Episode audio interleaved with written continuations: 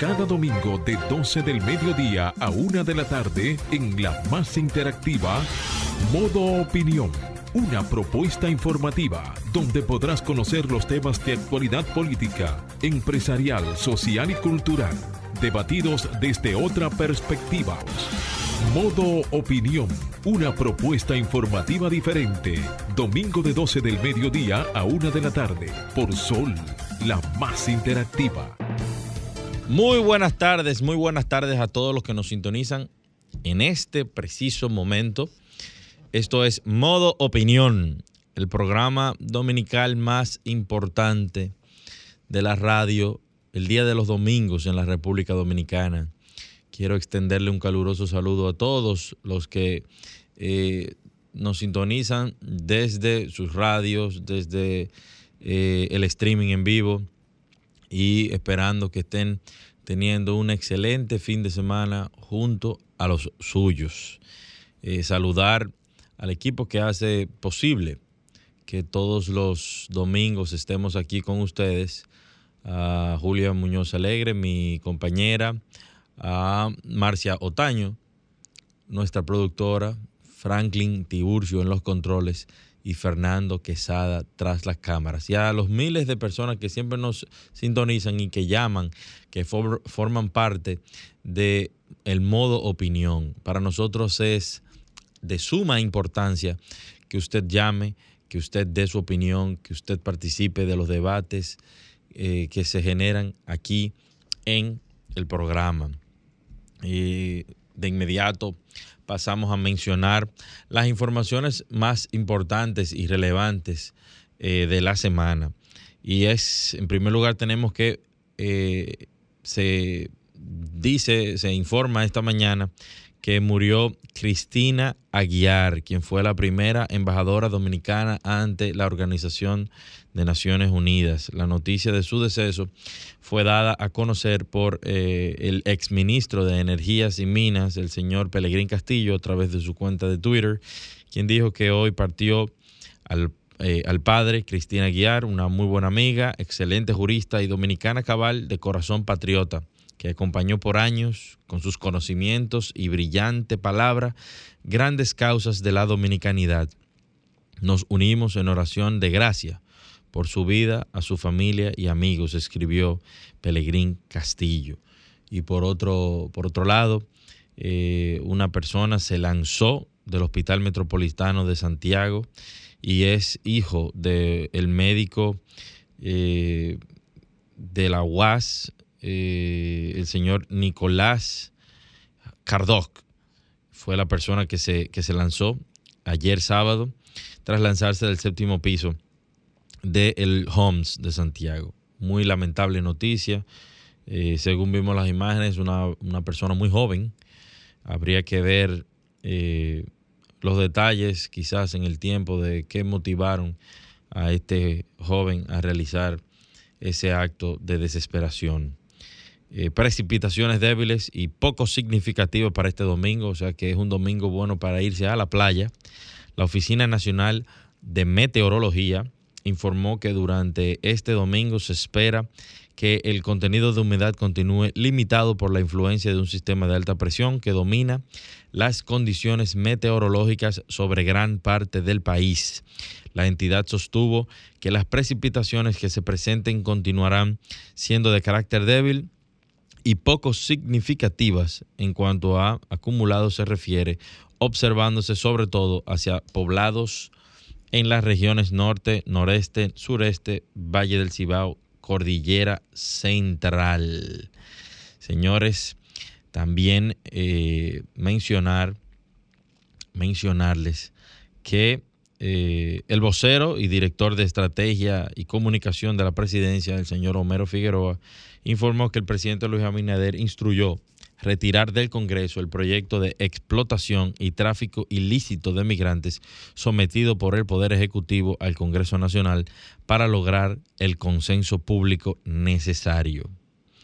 En otro orden, el presupuesto usado para la construcción de la circunvalación de Asua asciende a 5.920 millones de pesos que fueron extraídos de los fondos locales del presupuesto nacional y recursos del fideicomiso RD Vial, producto de las recaudaciones por el pago de los peajes. Así es, el Palacio de Justicia que se construye en la provincia de Santo Domingo estará listo para su entrega a finales del presente año 2023, aseguró el ministro de Obras Públicas del INE Ascensión. Mientras que eh, el Ministerio de Industria, Comercio y MIPIMES, eh, a través de su ministro, Ito Bisonó, explicaron los beneficios que representa para la municipalidad la ley 4520 de garantías mobiliarias, dentro de las cuales destacó el sistema electrónico de garantías mobiliarias, una base de datos única y centralizada diseñada para hacer públicas los avisos de las transacciones con garantías mobiliarias que se efectúen en República Dominicana. Y en materia económica, el Banco Central informó que el mes de enero del año 2023 las remesas recibidas lograron una cifra de 802 millones de dólares, exhibiendo un 5.6% de crecimiento interanual que, se, que significan 42.7 millones adicionales a los recibidos en el 2022 y 9.2 millones adicionales con relación al año 2021. Señores, eh, desde el 1970 hasta el 2021, las exportaciones dominicanas han registrado un volumen de crecimiento 80 veces mayor que su calidad de inicio, expresó la presidenta de la Asociación Dominicana de Exportadores, Elizabeth Mena, quien apuntó que en el 1970 las exportaciones de bienes y servicios ascendían a 257 millones de dólares y en el 2021 alcanzaron el récord histórico de 20 mil millones 509. Eh, estas son las informaciones más relevantes de la semana. Adelante, Franklin. Ahora nos ponemos en modo opinión. 12, 14 de la tarde. Seguimos aquí, señores, en modo opinión. La tarde de hoy quiero hablar una vez más de la Policía Nacional. Señores, en la semana que pasó, comenzando por el incidente que culminó con la vida de un niño de 11, 12 años en la ciudad de Santiago, en el Carnaval de Santiago, por un mal manejo de la Policía Nacional. Pero sumado a esto, una serie de videos que salen a la luz pública a través de los diferentes medios de comunicación eh, que reflejan un accionar permanente, un accionar de la policía, eh, maltratando a los ciudadanos, particularmente con el tema de las bocinas. Hace unos minutos vi un video de un policía entrar a lo que parecería ser un apartamento y llevarse eh, eh, una bocina, pero no es tanto el hecho de que se quiera regular el tema de la contaminación sónica, que pudiéramos entrar en otro debate, es la falta de protocolo policial. Entonces, vemos que se formó una comisión para la reforma policial con una cantidad de personalidades notables de la República Dominicana. Vemos que a través del Consejo Económico y Social se creó una mesa para la reforma policial y la seguridad ciudadana y también vimos que el gobierno designó a el señor Pepe Vila como comisionado. Y lo que vemos es que la policía va de camino a peor. De camino a peor. Una cantidad eh, importante de policías en, vinculados a hechos delictivos, atracos, robos, vemos actitudes beligerantes, actitudes de que, de que ellos son los dueños de la calle, que los policías no están para cuidar a la, ciudadanía, a proteger a la ciudadanía, sino que lo que andan es buscando problemas.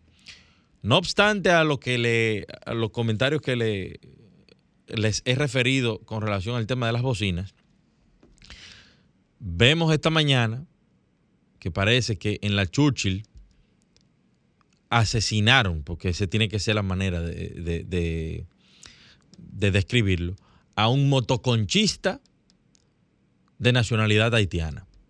Según lo que trascienden los medios presuntamente y lo que comentan sus compañeros, una patrulla de la policía se le acercó al motoconchista que estaba identificado con la ruta eh, que recorre la zona y parece que le exigieron los papeles, sus papeles de nacionalidad.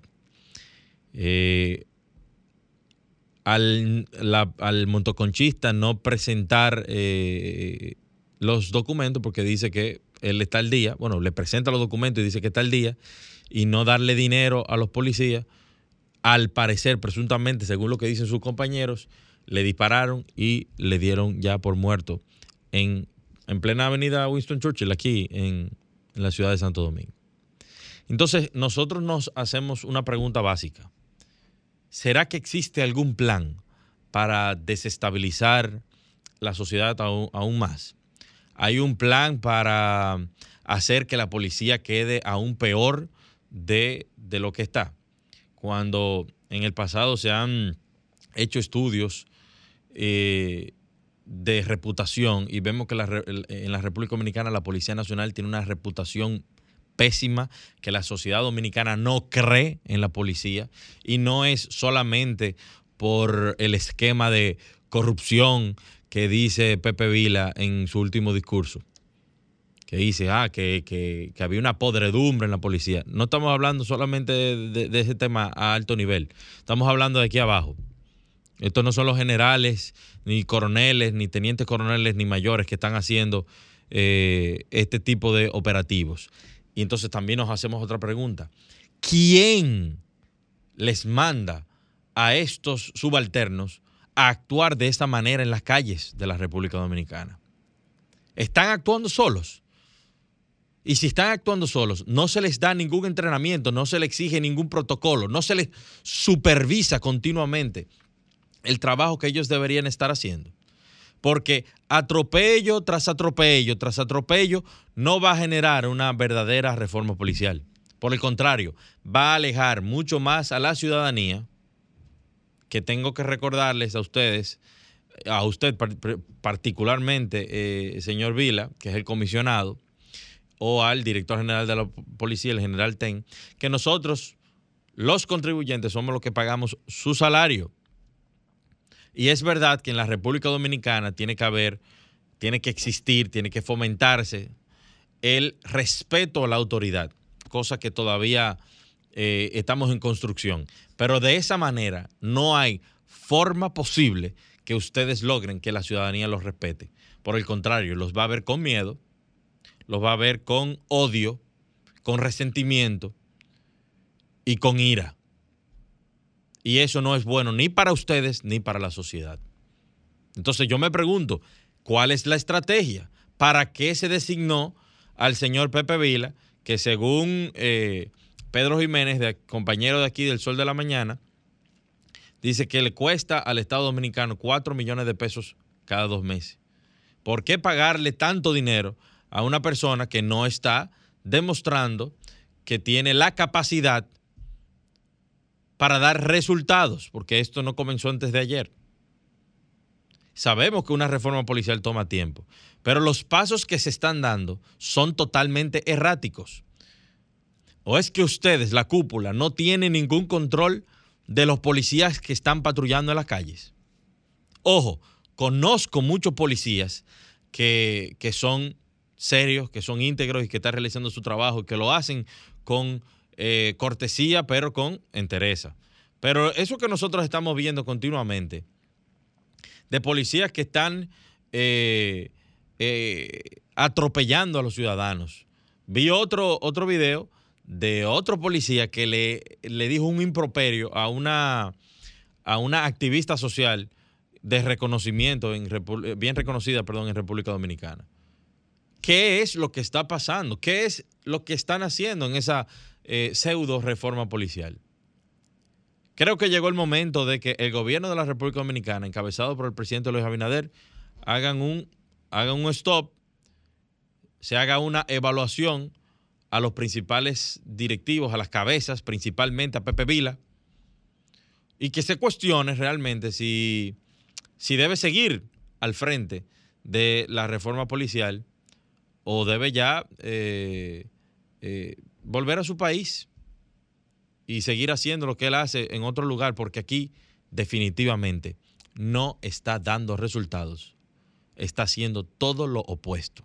No se va a lograr para nada el objetivo mientras esos policías, comandados por los de arriba, sigan atropellando a los ciudadanos. Es cuanto. Adelante, Franklin. 12.28 de la tarde, seguimos aquí en modo opinión. Señores, yo sé que eh, mucho se ha hablado de este caso de la joven Esmeralda Richies, pero lamentablemente uno no se puede quedar callado ante las atrocidades que suceden en nuestro país.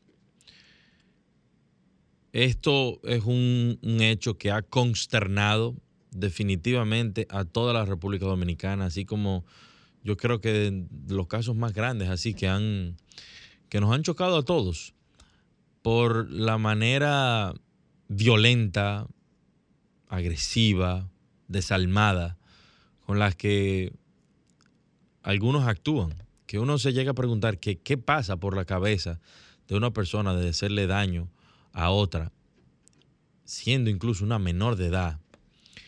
Pero en la medida que van pasando las semanas, ya fue el domingo pasado, ya pasa una semana, eh, más detalles, más informaciones va saliendo, las investigaciones se van profundizando. Y, y, la realidad es que deja mucho que pensar, deja mucho que reflexionar como sociedad. Cuando un profesor se prevalece de su autoridad y, y abusa de estudiantes. Este caso no es el único. Eso, eso nosotros lo sabemos. Lo que pasa es que no todos trascienden a la opinión pública, no todos terminan eh, con una historia tan, pero tan lamentable como la de Esmeralda Richies, una joven con, con mucho futuro por delante, que vio tronchada su, su, vida por lo que alega el Ministerio Público, que lo que fue una violación sexual. Y, y genera muchos eh, se generan muchas interrogantes. Una de ellas es, lo primero que tenemos que trabajar como sociedad es la normalización de las relaciones entre menores de edad y los adultos. Eh, he escuchado y se dice mucho que en los pueblos esas son realidades, pero nosotros tenemos que trabajar para erradicar esa cultura maligna, esa cultura perversa de, que se normaliza eh, la relación de un adulto con un menor de edad. No, no es posible, no es posible. Lo que nosotros estamos viviendo en muchos de nuestros pueblos es simplemente agresiones sexuales, abusos sexuales. Una niña, niñas de 14, 15 años con hombres que, que le duplican la edad y eso muchas veces se ve como que, como que es parte de la naturaleza. Y eso no es así. Eso no es así. Lo primero es que esta niña, junto a otras amigas, estaban junto a ese profesor que según informaciones viven en, en la comunidad. Pero los padres de Esmeralda sabían que ella andaba con el profesor. ¿Y qué es esto? O sea, ¿cómo es posible que los mismos padres entiendan que eso es algo normal. Yo tengo una hija de 13 años y no me imagino que ella vaya a estar socializando fuera de lo que es de lo que son las aulas de clase con un profesor de su colegio. Eso es algo inaudito. Por otro lado, señores, eh, está lo que es el, el sentido común el sentido común. Yo vi declaraciones de los padres y aquí no quiero cargarle todo, pero hay gran responsabilidad de, parte de los padres. ¿Cómo es posible que su hija llega a las 11 de la noche con un sangrado no común? Porque según el expediente se habla de que eh, hay un testigo en una, en una estación de expendio de combustible que dijo que, ese, que el baño por donde ella pasó estaba lleno, repleto de sangre. Por lo tanto, no estamos hablando de un proceso de menstruación ni el más complicado que sea para cualquier niña o adolescente o mujer. Estamos hablando de una cantidad importante. Esa niña murió desangrada.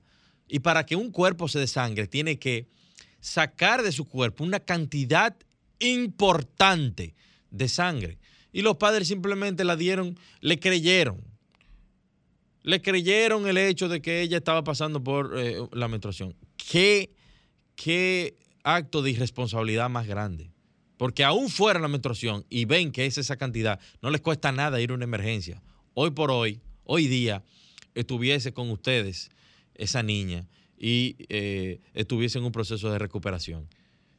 Y el culpable de provocarle esa, ese sangrado, estaría eh, detenido como lo está, pero ya eh, eh, enfrentando la justicia con la niña en vida.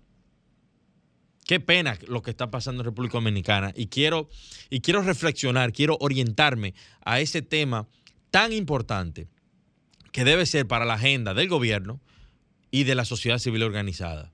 De trabajar por erradicar este tipo de relaciones interpersonales entre adultos y eh, menores de edad. Señores, la República Dominicana tiene eh, índices de embarazo eh, infantil que superan los de la región y creo que hasta a nivel mundial. ¿Cómo es posible que en pleno siglo XXI, en el año 2023, la República Dominicana, con todo el acceso a información que se tiene, con las cantidades de ONG que, trabajan en el país no se enfoquen en prevenir el tema del embarazo adolescente, que muchas veces, si vamos a la data, esos embarazos no vienen de niños con niños. No, señores, eso, esos son relaciones entre adultos con menores de edad. Y da pena, da vergüenza que nosotros, como país, en muchas cosas seamos resaltadas, resaltados en el mundo por embarazo en adolescentes y por muerte por accidente de tránsito. Da pena, da vergüenza eso.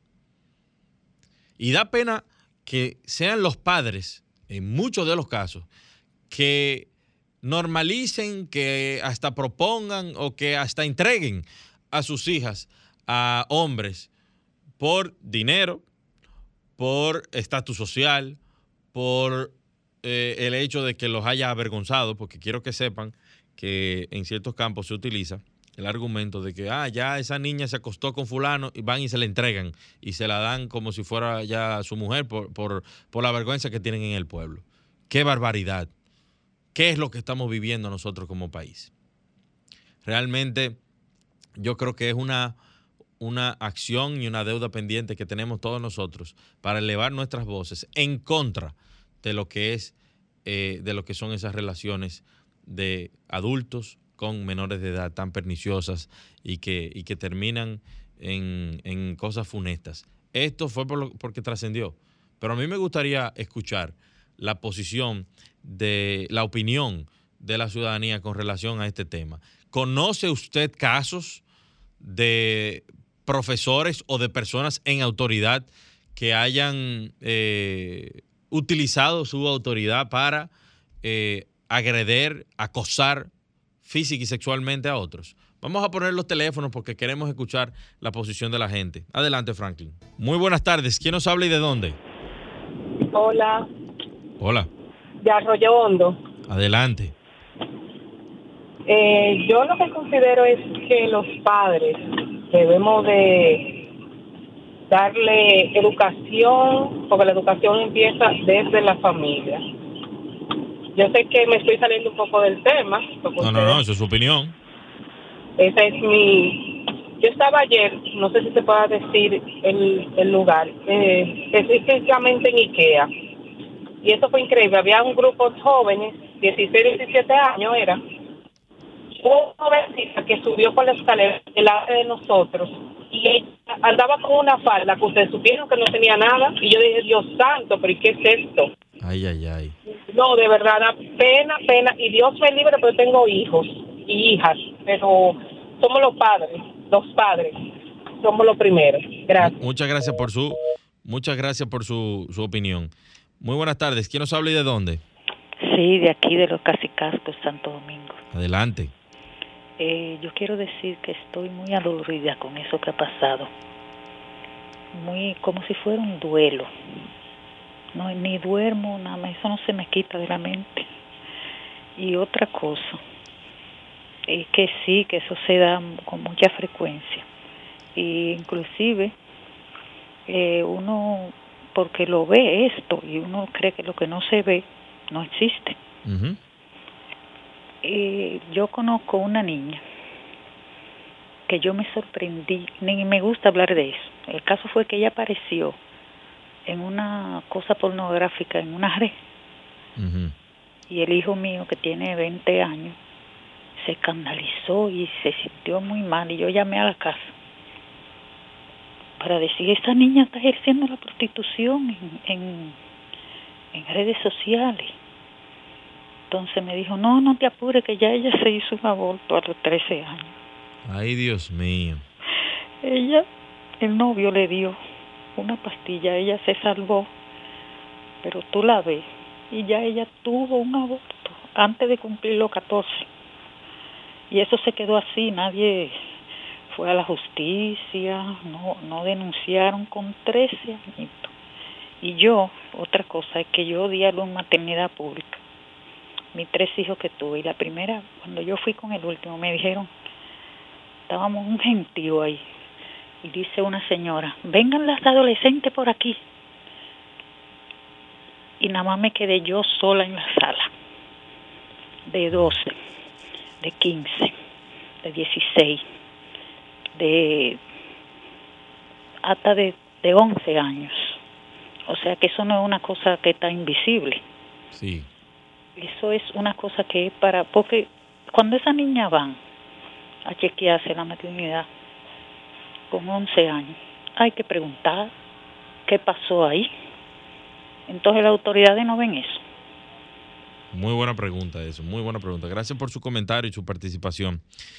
Y, y es como ustedes dicen, los que han llamado. Ah, tenemos otra llamada. Muy buenas tardes. ¿Quién nos habla y de dónde? Buenas tardes, yo hablo de Santo Domingo, aquí Sí. distrito. Yo quiero, hacer, yo quiero hacer una pregunta. Um, ¿Alguien no se ha cuestionado a ver si aparte de este hombre que están acusando, el acusado principal, que- y como dice el informe del INACI, de que el pene del hombre no, no está lastimado, nada de eso, no se han contemplado la posibilidad de que ahí hubiera alguien con celo, por ejemplo, una mujer que atacara a esa niña así con tanta hazaña. Pues hay que ver quiénes pudieron, aparte de él, atacarla de esa forma. Eso no se ha considerado.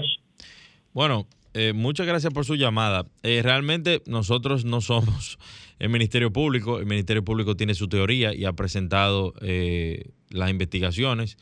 Eh, creo que no, no se debe descartar nada, pero la realidad es eh, que al parecer eh, todo indica que fue ese profesor. Muy buenas tardes. ¿Quién nos habla y de dónde? Buenas tardes, le habla Samuel Valdés desde Higüey. Adelante.